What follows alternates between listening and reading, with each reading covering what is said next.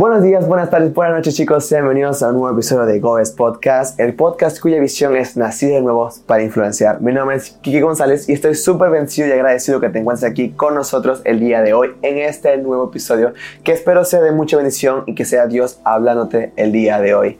El día de hoy tenemos otro de esos episodios en los cuales no tenemos invitados, pero que Dios me ha dado una palabra que va a ser completamente de bendición. Y este podcast lo he, lo he titulado mientras, mientras, hablaba con Dios y le decía, Señor, ¿qué quieres que hable el día de hoy? Tenía un tema principal que lo había pensado ya días atrás, pero mientras hablaba con Dios y decía, Señor, confírmame qué es lo que te gustaría el otro, me puso un tema que el cual ya había escuchado antes, ya Dios lo había puesto en mi corazón antes, y dije, ok, puede que sea el momento de tocar el tema, ya que muchos solemos caminar en la voluntad de Dios, solemos caminar, avanzar, pero sin paz. Y justamente el tema de hoy es caminando sin paz. Y antes de empezar, quiero colocarte una historia o colocarte en escena o en contexto de cómo vamos a, a tocar ese tema. Te voy a contar una historia rápido, o más que una historia, una, una pregunta que te voy a hacer para que te hagas a ti mismo. Cuando nosotros agarramos un avión, o bueno, cuando vamos a viajar por avión y nos estamos preparando creamos nuestras maletas, creamos este, todo el itinerario del vuelo, nuestros hoteles, planeamos todo con, antes, con antelación. Usualmente tenemos una, un estrés, pero un estrés que trae paz porque sabes que después de ese estrés vas a disfrutar ese viaje y va a ser completamente hermoso. Y una de las cosas que menos pensamos cuando estamos en esto del viaje es qué podría pasar en el avión. Muchas veces pensamos, el avión es súper seguro, ya tienen tantas reglas, tantos reglamentos, tiene que funcionar. Pero yo no te hablo de que haya un accidente o de que el avión vaya a fallar, no, no, porque eso tiene sus estrategias para poder mantener siempre a las personas a salvo. Pero cuando te pregunto qué puede pasar en el avión, me refiero a ¿en quién confías durante este vuelo? ¿O cómo estás seguro o segura de que realmente el avión va a ir al destino por el cual tú pagaste o por el cual tú te montaste. Muchas veces nos montamos en un avión que va a una ciudad, a un país, y estamos completamente confiados de que ese avión va a ir a tal lugar. Pero ¿cómo podemos estar confiados si cuando miramos por la ventanilla, que por cierto es súper pequeña, lo que vemos es pura tierra y nubes? Y hay aviones que no tienen realmente internet. Y mirar por el GPS no es una opción. Otros aviones pueden mostrarte algunas cosas, pero no te, no te aseguran realmente que es donde estás, ya que desde arriba, desde esa ventana, desde lo que ves, no puedes determinar, no puedes entender realmente en dónde te encuentras. Es súper difícil, súper complicado. Entonces, cuando estamos en ese proceso, en ese vuelo, nuestra visión de dónde estamos y hacia dónde vamos no existe.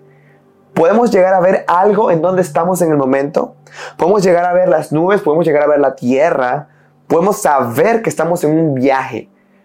No sabemos cuánto tiempo falta, no sabemos cuánto, dónde vamos, si, vamos a llegar al lugar, cómo nos van a recibir, no sabemos nada de eso.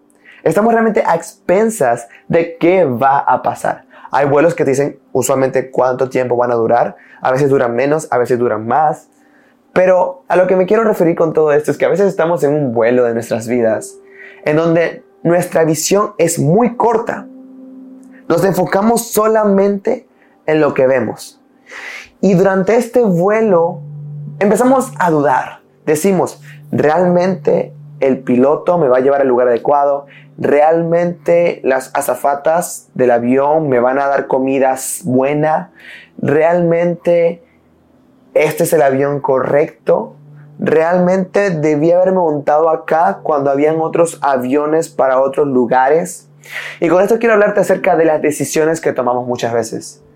Estamos caminando en decisiones que tomamos, que Dios nos da, que Dios nos muestra. Estamos caminando en lo que creemos que es la voluntad de Dios. Pero constantemente tenemos un estrés, una falta de paz constante, porque nuestros ojos carnales no están viendo lo que va a pasar o lo que está sucediendo. Porque nada más tenemos una visión pequeña, así como la ventana de ese avión. Que nada más podemos ver nubes y tierra. Pero no podemos ver al frente, no podemos ver ese objetivo, no podemos realmente ver hacia dónde estamos yendo. Entonces ahí en que decimos, ok, no lo sé, pero yo me voy a acomodar, voy a poder ver una película y voy a esperar a llegar. Y mientras tanto, confío 100% en el piloto. Y es que hay muchas veces también que me ha pasado que estamos en un vuelo y de la nada, pues viendo mi película súper tranquilo, súper normal. Y de la nada el avión empieza como que una turbulencia. y, uno se asusta porque no entiende lo que está pasando, no sabe lo que está pasando.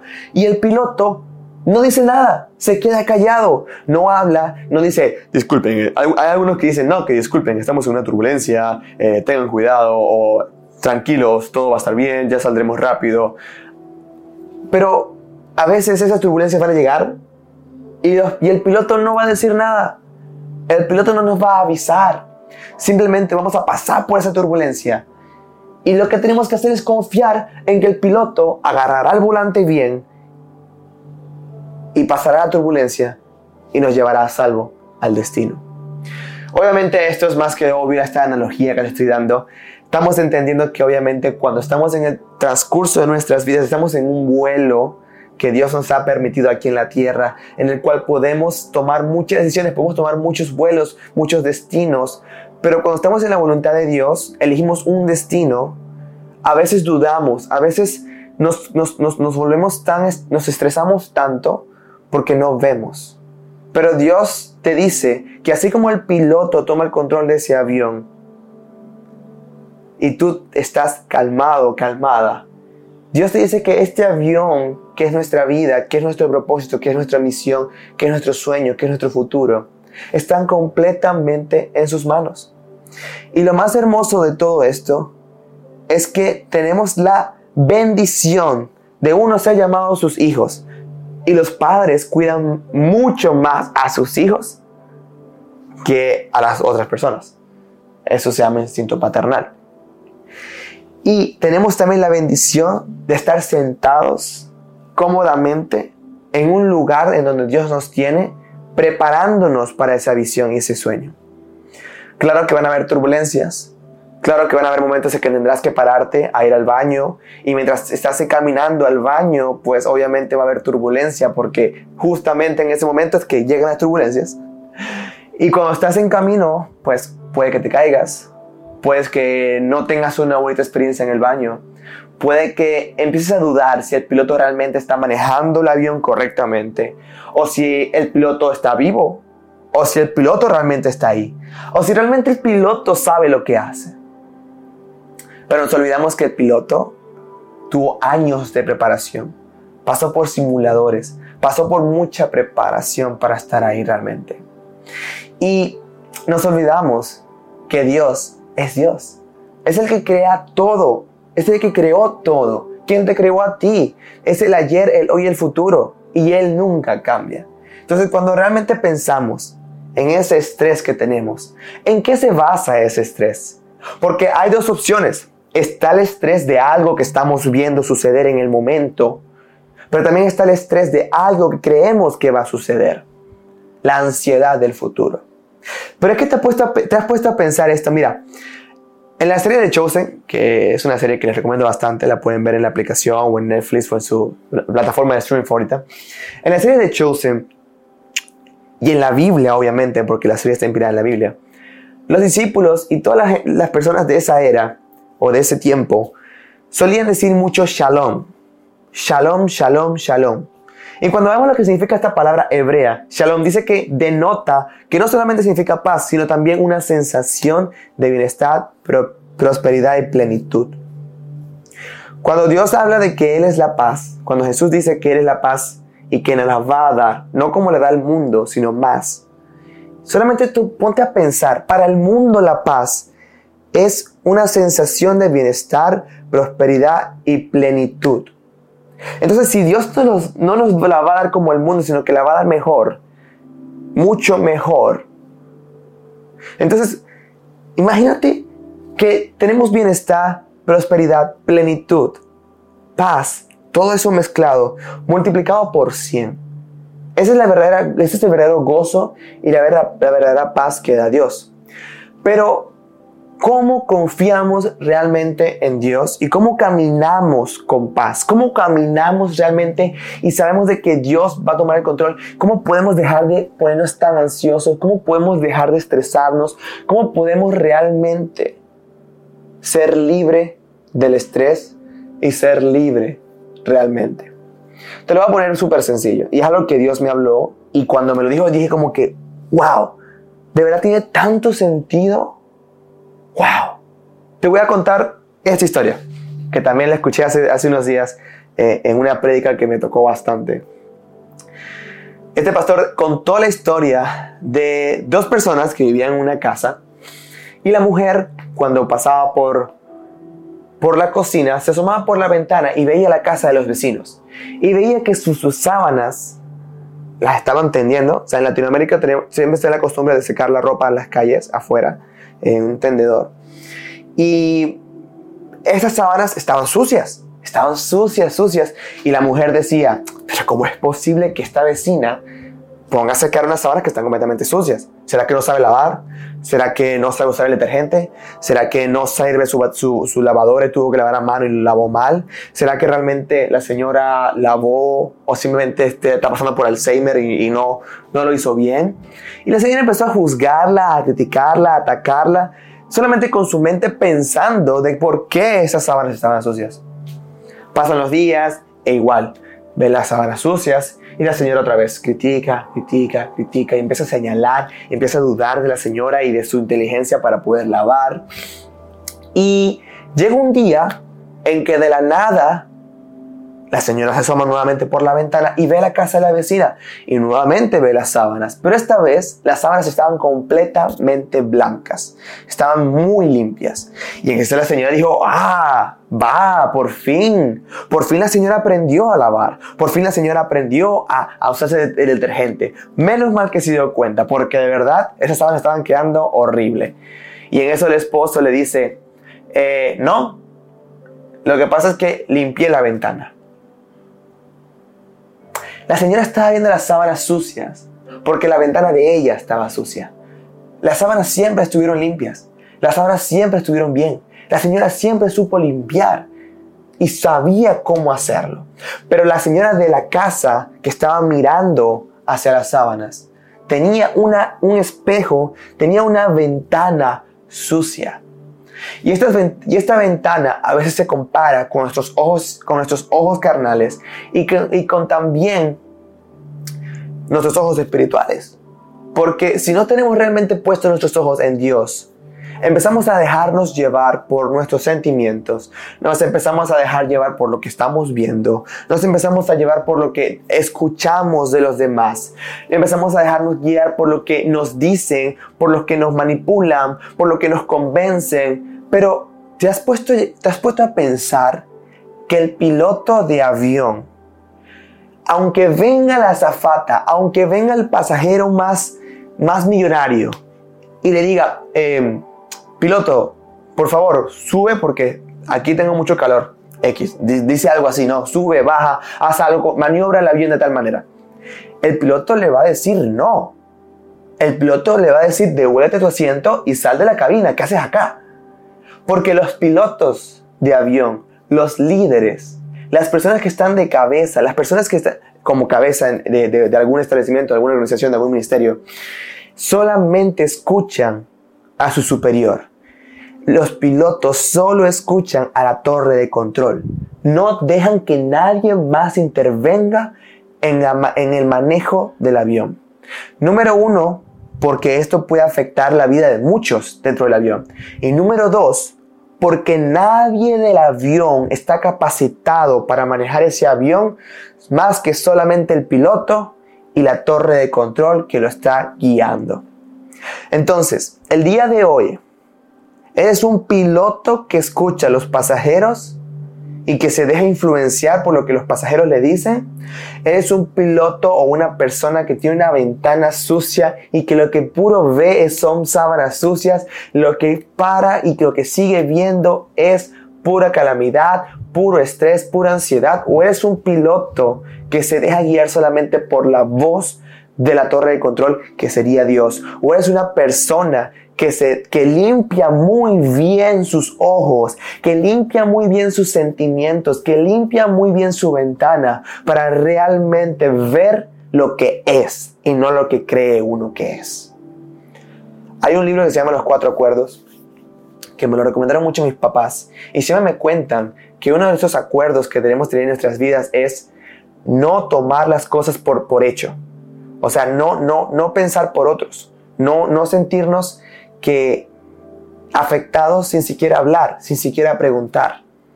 Muchas veces nos dejamos guiar tanto por lo que sentimos que por lo que realmente es.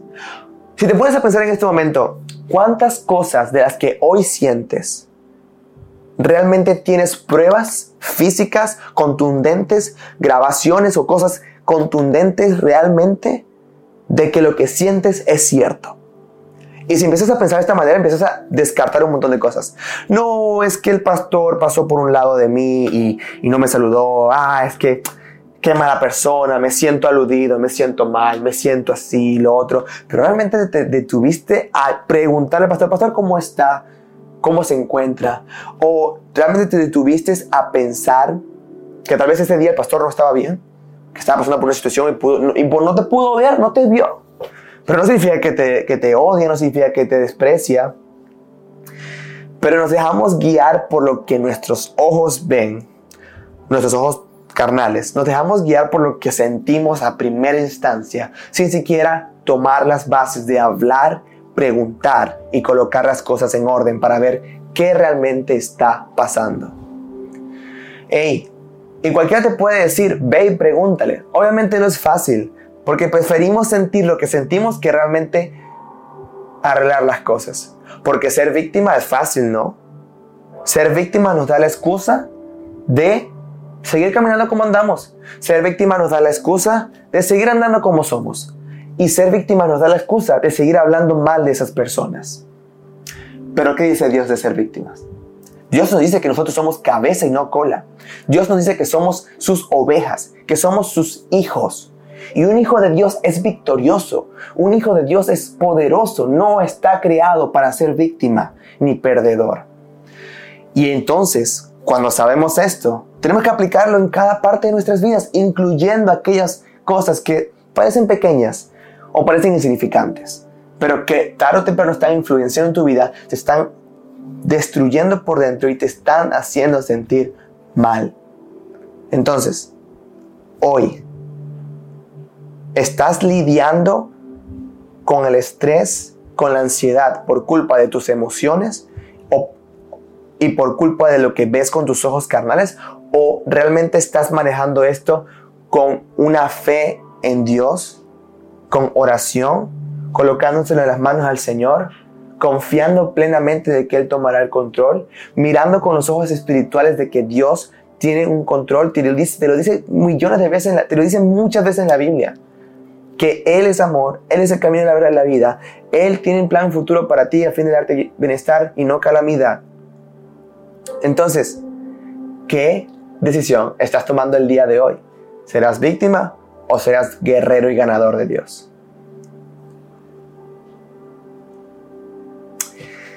Te lo cuento súper fácil, para que te des cuenta que no somos los únicos. El pueblo judío pensaba que Jesús los iba a librar del, imperio romano de la dictadura que había en esa época. Pensaban que iba a llegar con armadura, con un caballo del cielo, e iba a matar a todos los pecadores y a todas las personas malas, e iba a librar a su pueblo.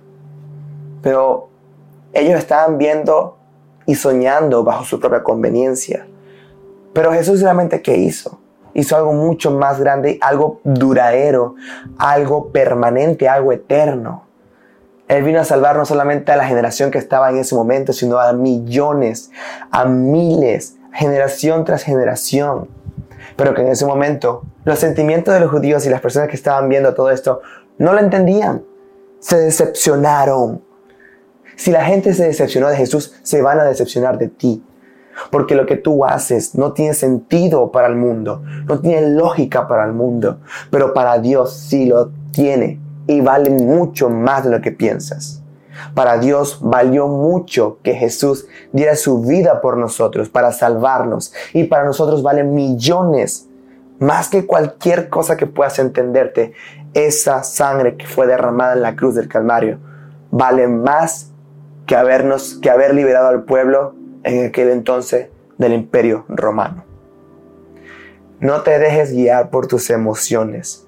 No te dejes guiar por lo que ven tus ojos carnales. Confía en el Rey de Reyes que es tu Padre y empieza a ver las cosas con las ventanas limpias. Empieza a ver las cosas de realmente cómo ve Dios esas cosas. Cuando pase algo difícil, que no entiendas qué está pasando, cuando te insulten, cuando te ofendan, cuando te sientas mal, pregúntale a Dios, ¿realmente esto es para sentirme así? ¿O cómo lo ves tú, Señor? ¿Cómo ves estas cosas que están sucediendo? ¿Qué ves tú? Para, dame, tu, tu visión para poder entender. Y aunque no te la dé, no se supone que lo entiendas. Se supone que obedezcas y que sigas adelante. Tarde o temprano Él te va a entender, te va a mostrar la razón y vas a decir, oh, con razón ese trabajo no era para mí.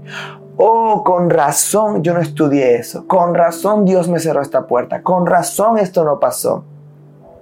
Entonces confía y deja de ver las cosas con sentimentalismo y verlo con corazón puesto en Cristo. Y te voy a regalar un versículo bíblico para añadir acá, Filipenses 4:6. No os inquietéis por nada, más bien en toda ocasión, con oración y ruego, presentad vuestras peticiones a Dios y dadle gracias. Ahí está. Dale gracias por lo que estás pasando. Dale gracias por este proceso. Dale gracias por la turbulencia. Dale gracias por ese avión. Dale gracias por ese destino. Dale gracias por esa pequeña ventana que te da para ver, aunque no entiendas, hacia dónde vas. Que tarde o temprano aterrizarás en el destino. Tarde o temprano caerás en el lugar que tienes que caer. Hablarás lo que tienes que hablar y Dios te usará para ese propósito que ha puesto en tu corazón pero antes tienes que prepararte para que veas las cosas con sentimiento, para que veas las cosas con los ojos de Dios y no con sentimientos. Y realmente no sé cuánto tiempo llevamos, pero quiero regalarte una historia sobre el valor. Otro tema que capaz hable en un podcast más adelante, pero quiero recordarte lo valioso que eres para Dios. Cuando había, había una persona que estaba muy mal, y fue a pedir ayuda de un sabio en, la ciudad. Este sabio le da un anillo y le dice, ve y véndelo, pero no aceptes menos de 100 dólares. Esta persona sale a la ciudad y empieza a ofrecerlo.